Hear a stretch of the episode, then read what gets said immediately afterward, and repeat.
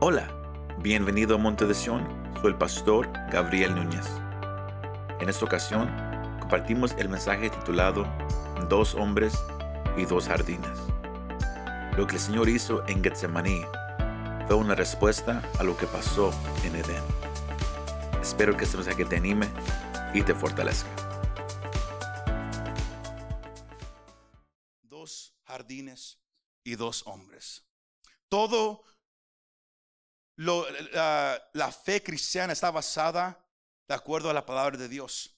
Y el mensaje de- del Evangelio está fundado en dos jardines, two gardens, y en dos hombres, two men. Ahí está la, la- fe cristiana.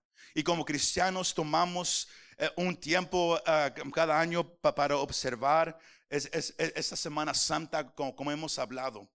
Y hoy jueves se, se reconoce como, como la noche de Pascua, the Passover night. Usted, usted lo puede ah, ah, ah, buscar más en su casa, Éxodo el capítulo 12, ah, lo mencionamos un poco el domingo que, que- que- acaba de pasar, que ah, co- como el Señor mandó a Moisés y a Aarón que ellos le, le dijeran a- al- al pueblo de Israel que, que ellos tomaran un cordero, que, que ellos lo mataran y que, y y que ellos, eh, que ellos derramaran la sangre del cordero afuera de, de- de su casa, sobre, sobre sus puertas, over their doorpost, para que cuando el ángel de la muerte iba a pasar, porque había, había esa última plaga para matar el primogénito de, de Egipto, pues más fue la sangre, fue la sangre de, de- un cordero limpio, puro, perfecto, que, que, que, que los iba a cubrir, que los iba a proteger, pero iba a ser nomás una sombra de, de- de lo que Dios, Él ya tenía pla- planeado para la humanidad, de cómo Él iba a, proveer un cordero perfecto, sin mancha, para derramar su sangre por la humanidad, pa- pa- pa- para que el hombre no muriera por causa de su pecado. Pero como dije, todo está fundado en dos jardines. Todo está fundado en, en dos hombres. Porque la noche antes de morir, el pasaje que, que- miramos está aquí en Mateo 26, está en Marcos el capítulo 14, está en Lucas el capítulo 22, Juan también lo, lo un poquito en, en Juan el, cap- el capítulo 18. Usted lo, usted lo puede leer más esta noche o mañana, ah, co- como, como se guste. Pero la noche antes de, de que el Señor ah, iba a morir en la cruz, él, él pasó tiempo con sus discípulos por, por, por, lo, por lo, lo que sería la última vez. Y ellos celebraron la Pascua unas horas antes que de lo que se estaba acostumbrado. Porque Lucas no- nos deja saber que el Señor Jesús, él, él- él quería, él, él quería ah, ce- cenar con los discípulos una última vez. Ellos lo, lo hicieron un poco más temprano. Y al- en, el proceso, ahí el Señor estableció lo, lo que hoy se conoce como la Santa Cena, la, la comunión, communion, the Last Supper, pa- para los que hablan en, en, ah, en- en inglés. Y ahí fue ah, do- do- donde el Señor, ah, él, dejó saber que alguien lo iba a traicionar.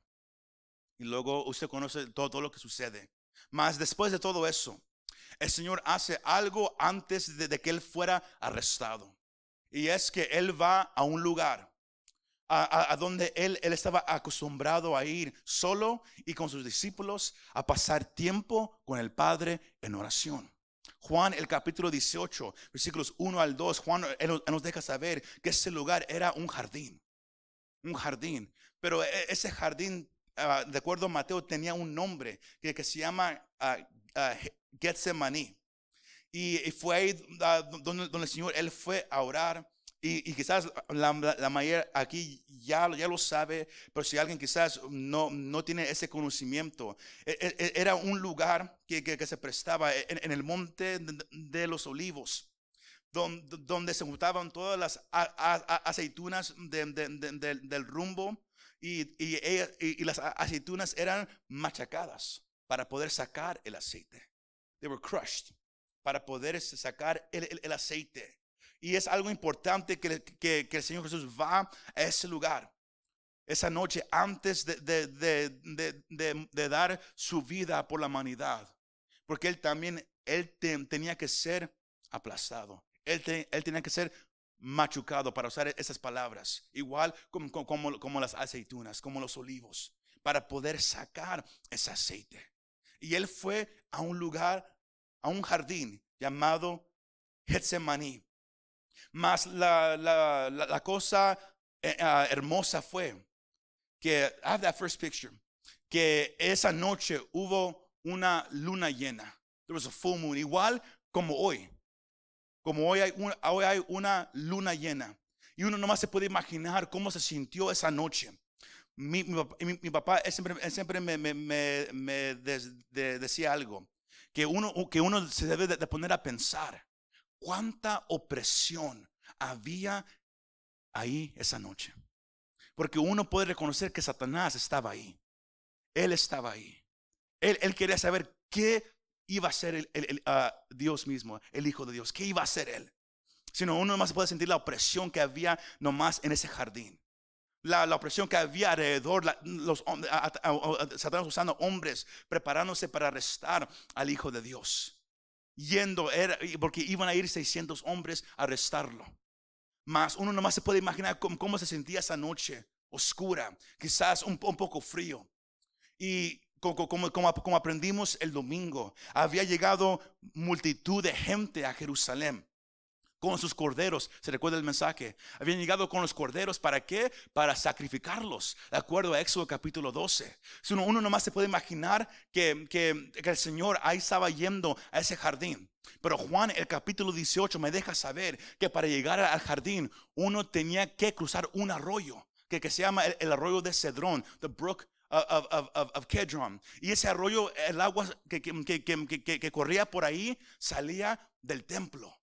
Sino esa agua estaba roja con sangre. Porque estaban matando a los corderos para poder comerlos el próximo día. Y, uno, se puede imaginar como él caminando hacia el lugar don- donde él sabía, ese va a ser el lugar donde yo, yo, me tengo que someter a la, voluntad del Padre. Él podía sentir ya esa opresión ahí. Él, él podía ya, ya, ya- empezar a sentir el peso del pecado del, de- del mundo poco a poco sobre él. Y, y- y- él, él podía mirar cómo fluía esa agua llena de sangre re- recordándole al Hijo de Dios que Él mismo iba a ser sacrificado en unas horas por los pecados de la humanidad. Él, eso sucedió, iglesia, en Getsemaní. Y Mateo, él, él- nos deja saber eh, ah, que, que- que- que, él, él entró con sus discípulos. Pero el, el versículo 37 nos, no- nos deja saber, y tomando a Pedro y a los hijos de Zebedeo, comenzó a entristecerse y angustiarse. Son palabras que, que- que- que- Mateo usa en, en- su descripción de, de- cómo se sentía el Señor Jesucristo en ese momento. Porque él había llegado a ese jardín varias veces a orar. Pero esta vez era diferente. It was different this time. Era diferente, iglesia. Y e- él lo podía sentir. La- Las, palabras originales, sin, sin, sin meterme tan profundo en lo que cada palabra significa. Pero las palabras e, en el griego original no- nos dejan saber que, era un dolor imaginable, un dolor violento. Expresan angustia, tristeza, preocupado, miedo, falta de valor, angustiado. Eh, eh, si nos podemos mirar cómo el Señor se sentía con tantas emociones esa noche en ese jardín. Porque Él podía sentir el peso, la gravedad del momento. Es por eso que, acabamos de decir hace, unos minutos atrás, que al llegar aquí, siempre debe de haber un canto en nosotros hacia Dios. Siempre debe de haber una alabanza, un aplauso, un grito, un, pisoteo. Siempre cuando nos recordamos lo que Él sufrió por ti y por mí. Siempre debe de haber algo en nosotros, iglesia. Cuando dicen amén?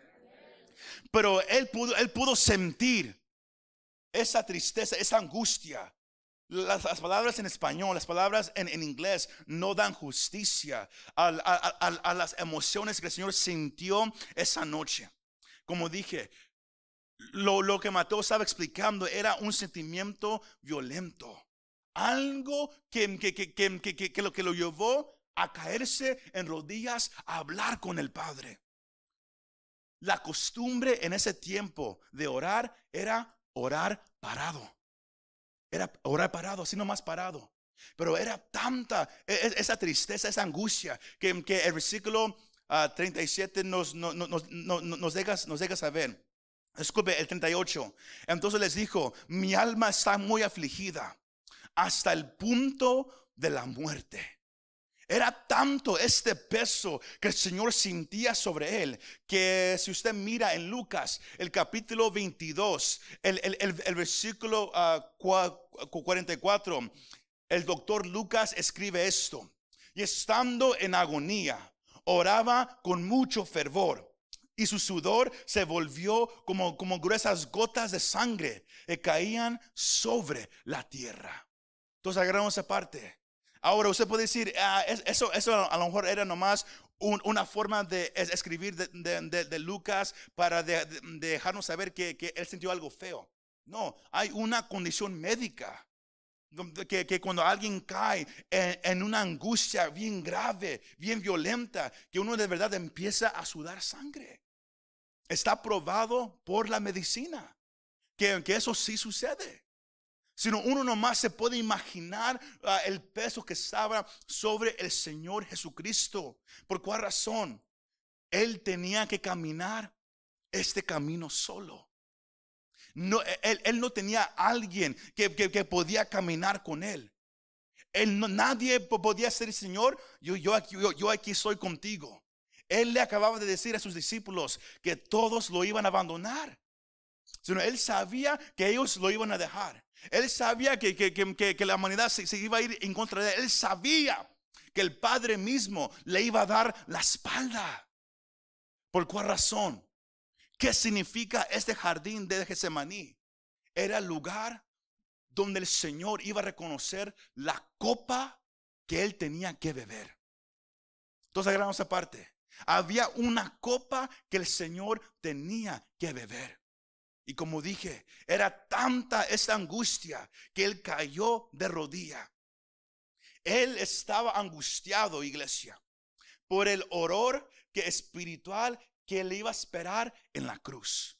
Porque en, Juan, el capítulo 18, versículo 4, Juan no- nos deja saber que el Señor Jesús sabía todo lo que él iba a enfrentar. Él sabía que él iba a ser golpeado, escupido, maltratado. Él sabía todo eso.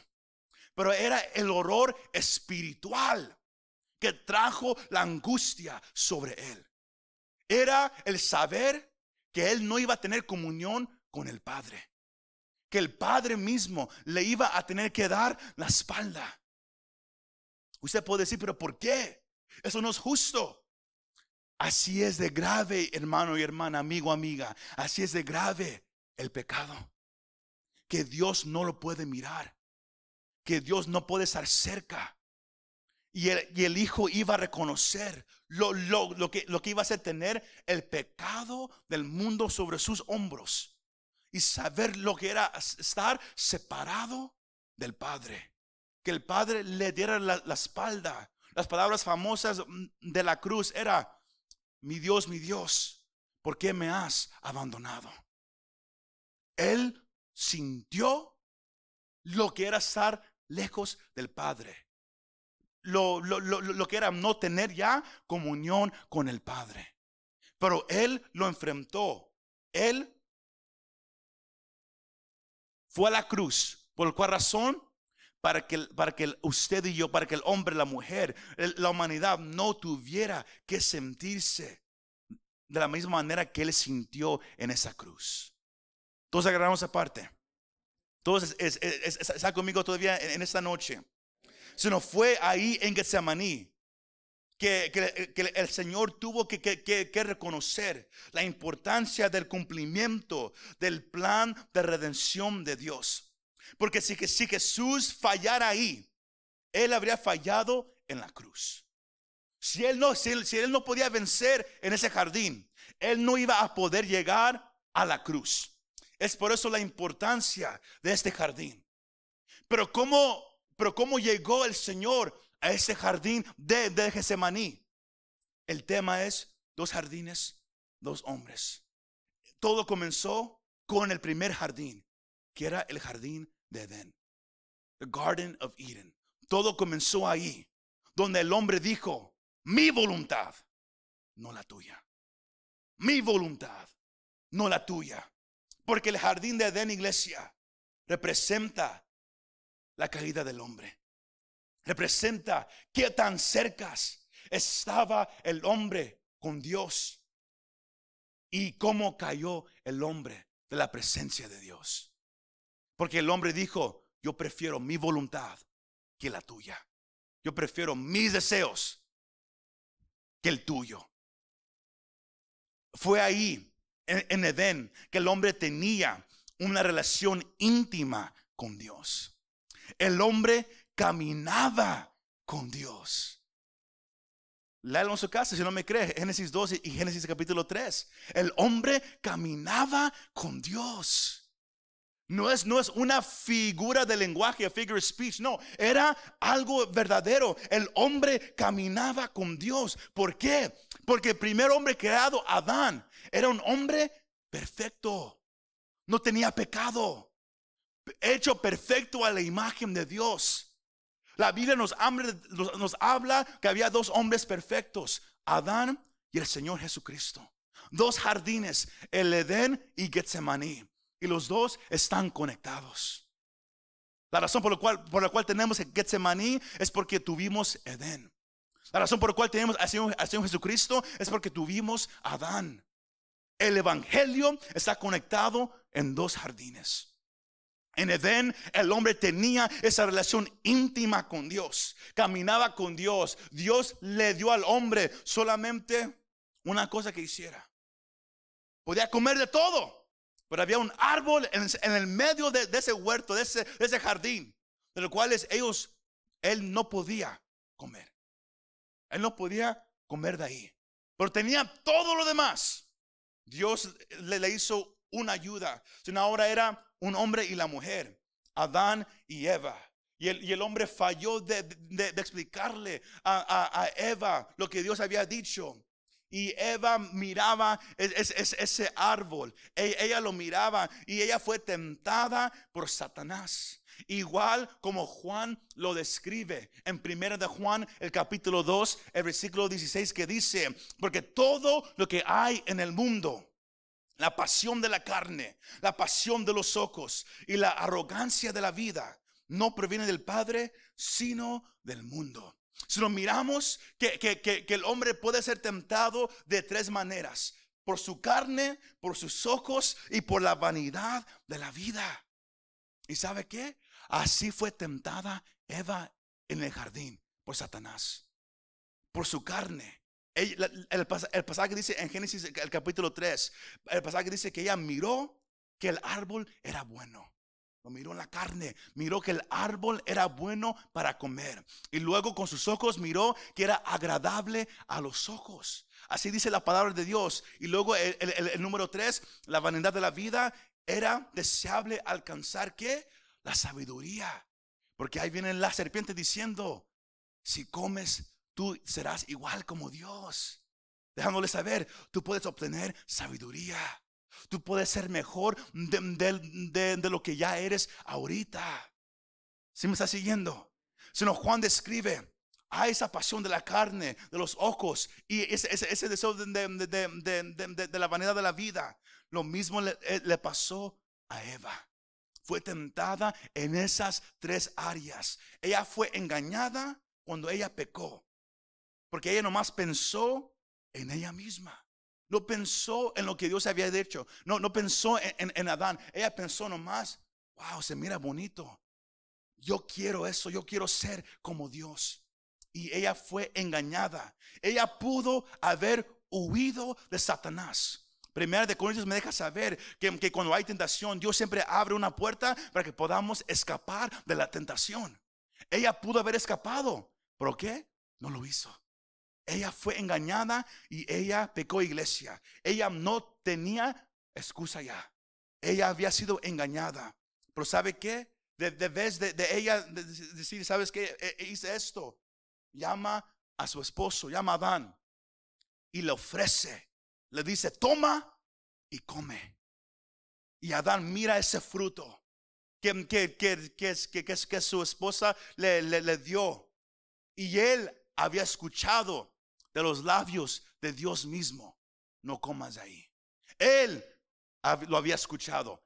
Él había recibido ese mandato de Dios. Sino cuando él tomó ese fruto, él no fue engañado. Eva fue engañada. Adán no fue engañado. Adán lo hizo con los ojos abiertos. Él sabía lo que, lo que él estaba haciendo. Él sabía que estaba mal. Mas ¿sabe qué? Él tomó el fruto y lo comió y transgresó contra Dios. El jardín de Edén representa que el hombre una vez tenía una comunión con Dios, caminaba con Dios, más pecó contra de Dios y perdió esa intimidad con Dios. Pero más, más, más, más no para iglesia.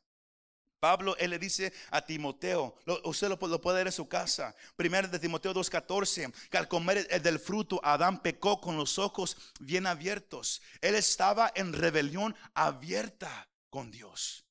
Él supo lo que él hizo. Algunos comentaristas dicen que, que Adán tomó, to- tomó del fruto porque él, él no quería que Eva fuera la única que, que, que, que- que- pecara. Él no quería que ella estuviera sola, que él lo hizo por amor a ella. Si es verdad, no lo sabemos. Pero aún así, eso no es una razón para ir en contra de Dios. Todos escu- escucharon esa parte. No importa cuánto amas la persona, nunca vale ir en contra de Dios perdieron la, re- la relación íntima con Dios. Él caminaba con Dios, mas ya no lo iba a hacer. Y el, pasaje dice, lo pueden leer en su casa, Génesis 3, 6 al 9, que, que, que cuando pecaron y ellos reconocieron que estaban desnudos, ¿sabe qué pasó? Para, para poder cubrirse, tuvieron que matar un animal. Tuvieron que derramar sangre para poder cubrirse. Ahí miramos el comienzo del plan de Dios. ¿Y sabe qué? Y se dice que cuando ellos reconocieron, ellos estaban asustados porque sabían que cuando llegaba la tarde del día, cuando estaba más fresco el día, venía Dios a pasar tiempo con ellos. Pero porque ellos habían pecado, porque era tanto la vergüenza, ahora debes de ir a correr hacia Dios, a estar en su presencia. Ahora ellos se escondieron de su presencia. ¿Y sabe qué? Una pregunta pa- pa- para, para que se lo piense. ¿Quién era el que estaba caminando en Edén? ¿Era Dios el Padre? No, porque el Padre nunca ha dejado su lugar en el trono. Juan capítulo 1, versículo 18 nos deja saber que nadie ha visto jamás a Dios. Es el unigénito Dios que está en el seno del Padre. Él lo ha dado a conocer. Sino cuando hablamos de que Adán caminaba con Dios, es verdad.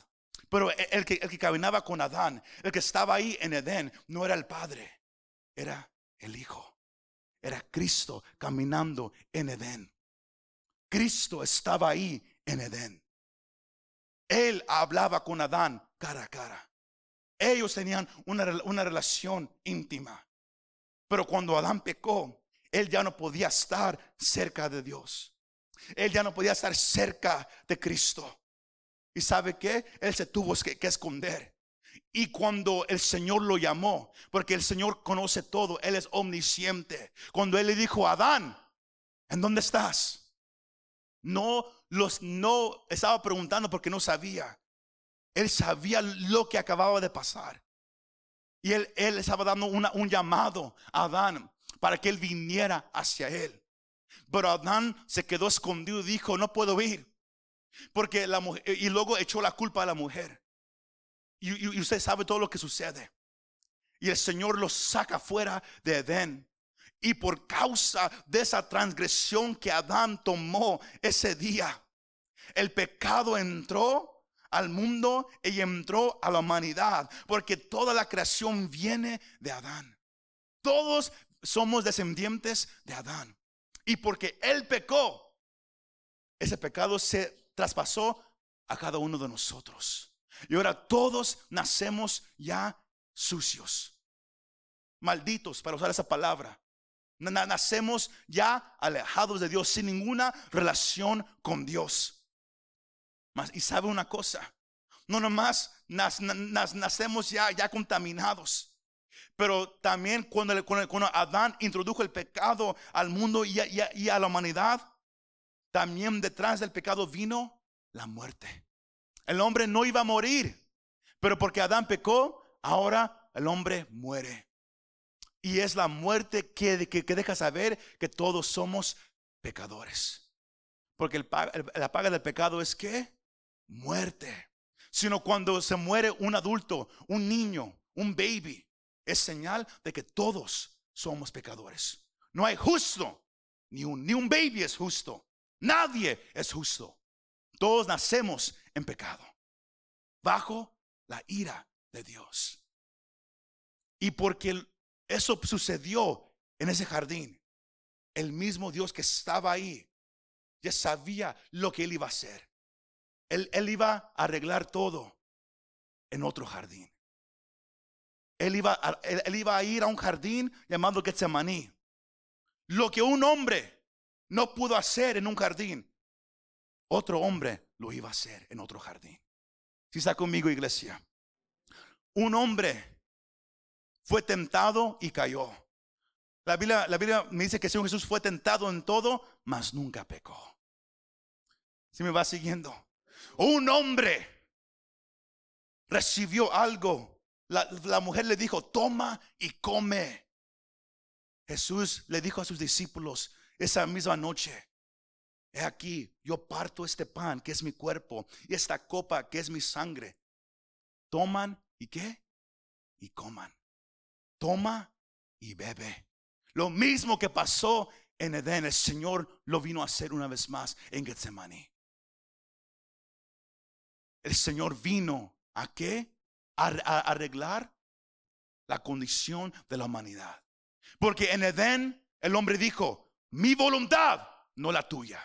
En Getsemaní, Jesús dijo, hágase tu voluntad, no la mía.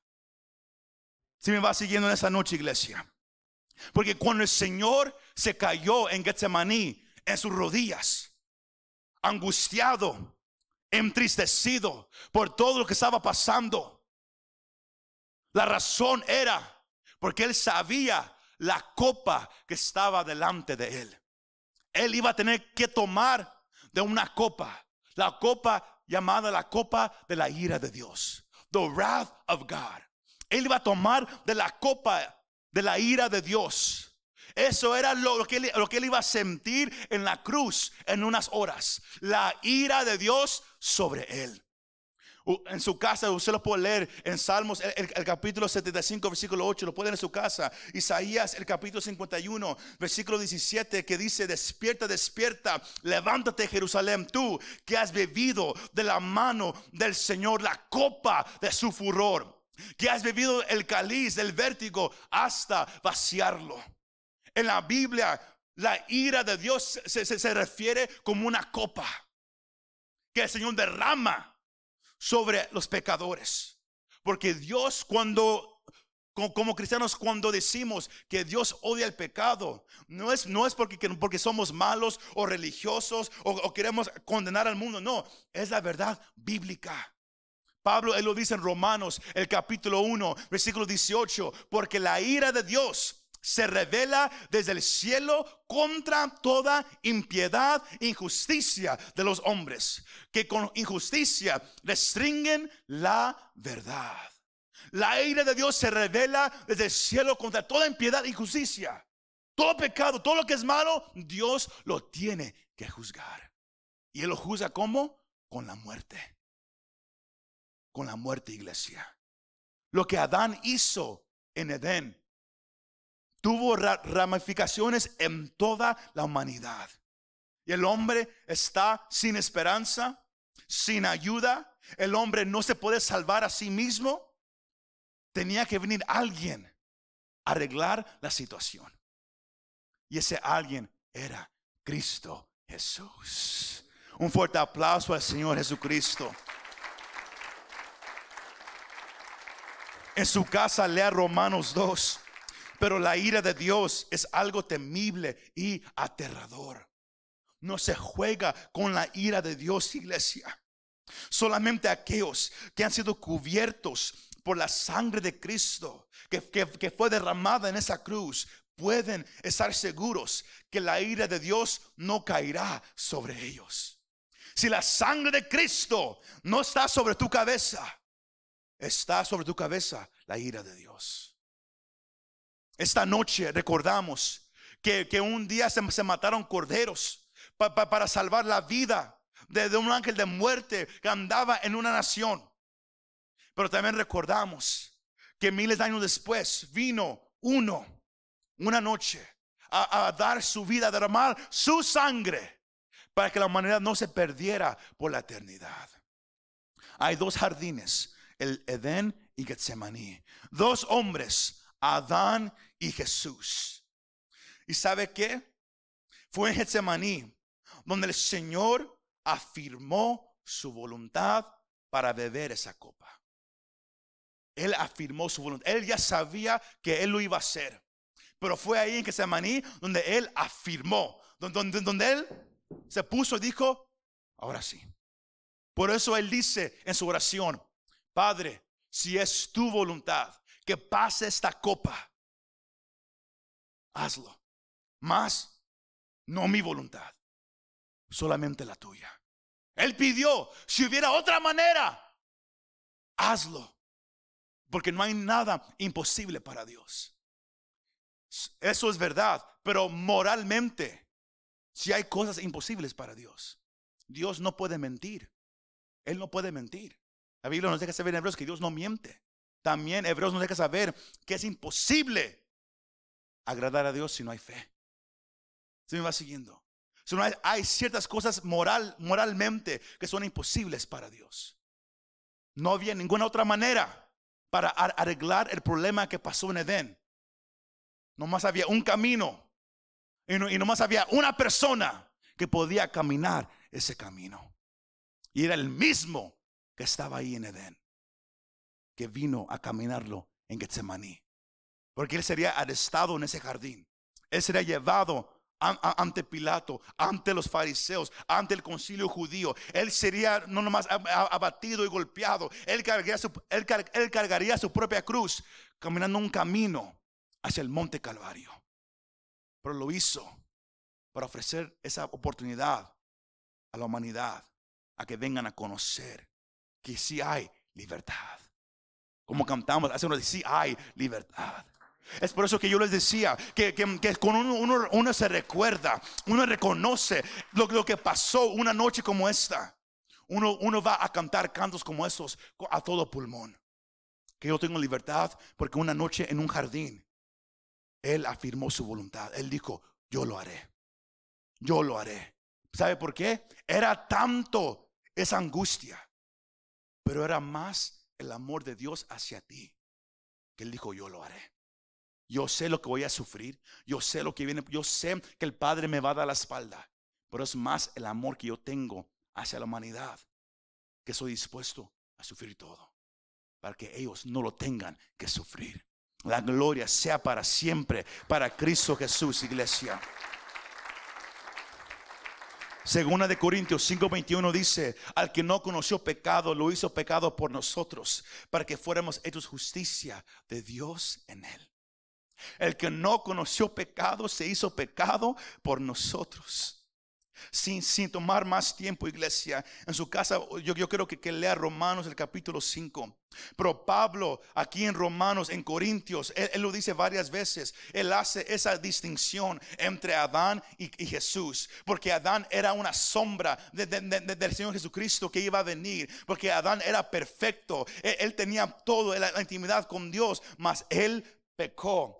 pero él nomás era una sombra de aquel que iba a venir, alguien perfecto que no iba a pecar, que sí iba a lograr hacer el trabajo que se tenía que hacer. Romanos 5:12 dice, por tanto, tal como el pecado entró en el mundo por medio de un hombre, refiriéndose a Adán, y por medio del pecado la muerte, así también la muerte se extendió a todos los hombres, porque todos pecaron. Cuando alguien muere es evidencia de que el pecado está en el mundo.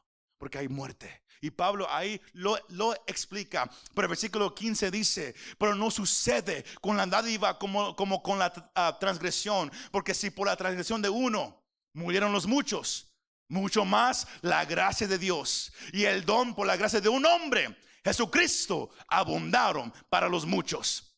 Versículo 17, porque si por la transgresión de un hombre, por este reinó la muerte, muchos más reinarán en vida por medio de un hombre, Jesucristo, los que reciben la abundancia de la gracia y el don de la justicia. Aquí cierro. Todo hombre nace con una decisión con quién identificarse. Who you want to identify yourself with. Todos nacemos ya identificados con Adán. Nos guste o no nos guste. Aunque usted diga, John, ¿por qué debo yo, yo, yo de pagar por algo que él hizo? Yo ni conozco a Adán. Quizás ni, me cae bien. ¿Por qué debo yo pagar por algo que él hizo? Porque él representaba la humanidad. Y cuando él pecó, todos nacimos contaminados. Y cuando uno está todavía en pecado, uno está identificado con Adán. Pero Dios en Getsemaní y en el Calvario, Él ofreció un camino diferente para que ya no seas identificado con ese hombre Adán. Porque puedes ser ahora identificado con otro hombre. Jesucristo, el hombre. Jesucristo, el Hijo de Dios. Si me está siguiendo. Si me está siguiendo. Aleluya sino usted tiene esa decisión. Versículo 18 ahí, Romanos 5. Así pues, tal como por una transgresión resultó la condenación de todos los hombres, así también por un acto de justicia resultó la justificación de vida para todos los hombres. Igual, que, igual como uno, por, la, por, por causa de Adán, todos nacimos sucios.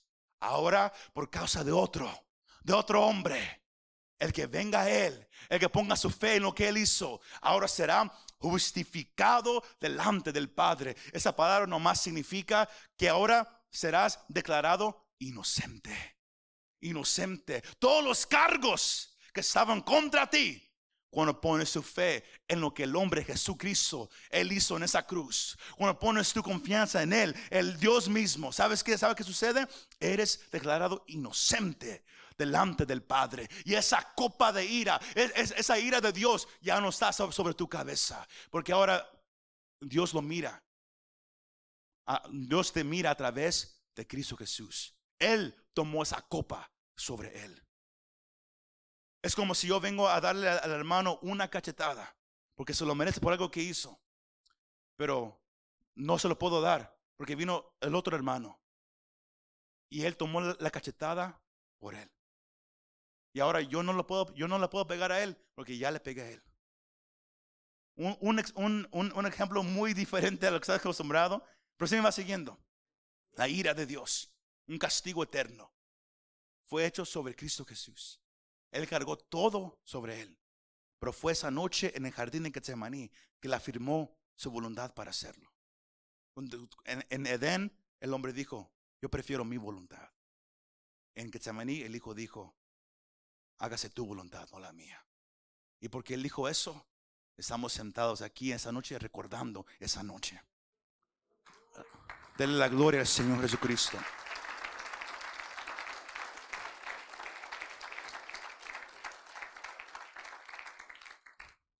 Primera de Corintios 15, 21, 22, último pasaje de esa noche.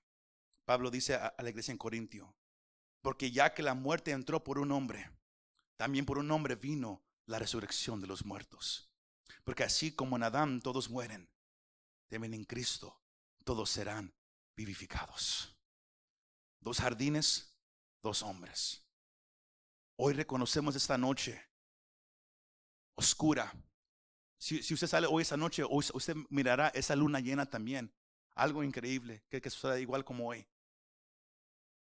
Uy, no más se puede imaginar cómo, cómo se sentía el Señor esa noche. La Biblia nos, nos da las palabras, pero uno tiene que cerrar los ojos y nomás tratar de imaginar al Señor ahí en el jardín, con, sufriendo tanto, angustia, gotas de sangre, Porque él, él, él, él estaba afirmando su voluntad para lo que venía unas horas después.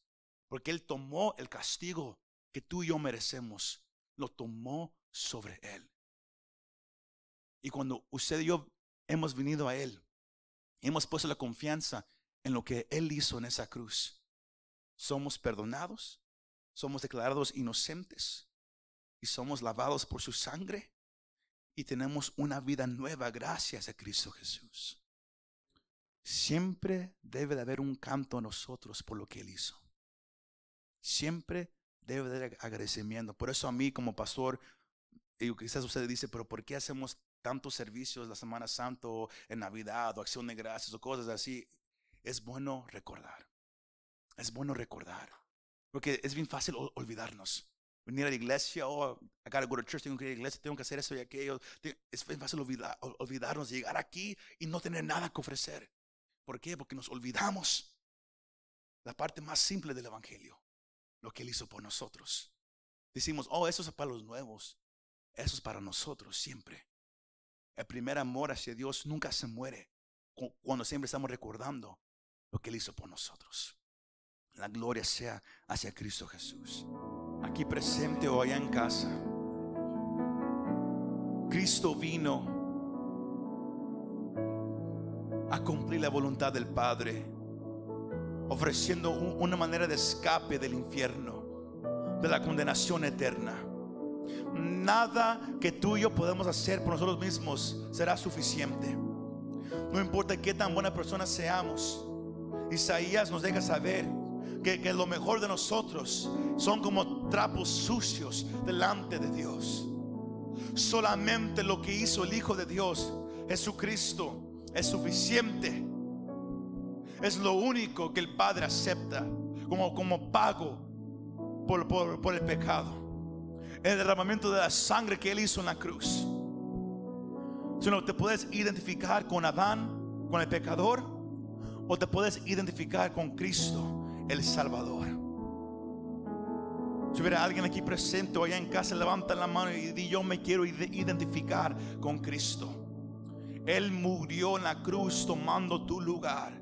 La ira del Padre estaba sobre él. Él sintió lo que es estar alejado de Dios para que tú no lo sientas por la eternidad. Si estás dispuesto a rendir tu vida a Cristo, repite esa confesión conmigo. Señor Jesucristo, he escuchado este mensaje y reconozco que solamente por lo que tú has hecho que yo puedo estar bien con el Padre, que yo puedo ser perdonado de mis pecados. Y yo creo que tú eres real, que tú eres el Hijo de Dios, que tú viniste, viviste una vida perfecta y moriste en mi lugar. Me arrepiento de todo lo que soy, de todos mis pecados. Y pongo mi confianza en ti, en ti, Señor Jesús, como mi Señor y mi Salvador. Te rindo toda mi vida, todos mis deseos, mis pensamientos, todo lo que soy. Lo rindo completamente a ti. Y de aquí en adelante yo quiero vivir solamente para ti. Yo me quiero identificar contigo. Ya no con Adán, ya no con los pecadores, sino contigo, Señor Jesucristo. Gracias por amarme. Gracias por darme una vida nueva, una oportunidad a vivir. Gracias Jesús. Amén y amén. Si aquí presente o allá en casa han hecho esa decisión, déjenos saber. La confesión es solamente el primer paso. La mirada tiene que ser solamente en Cristo Jesús. Muchas gracias por escuchar este mensaje. Si te gustó este mensaje, compártelo con tus amigos y familiares. Para saber más de nuestro ministerio, visítanos montedesion.com o también puedes bajar nuestra app para el teléfono. Que Dios te bendiga y nos vemos la próxima vez.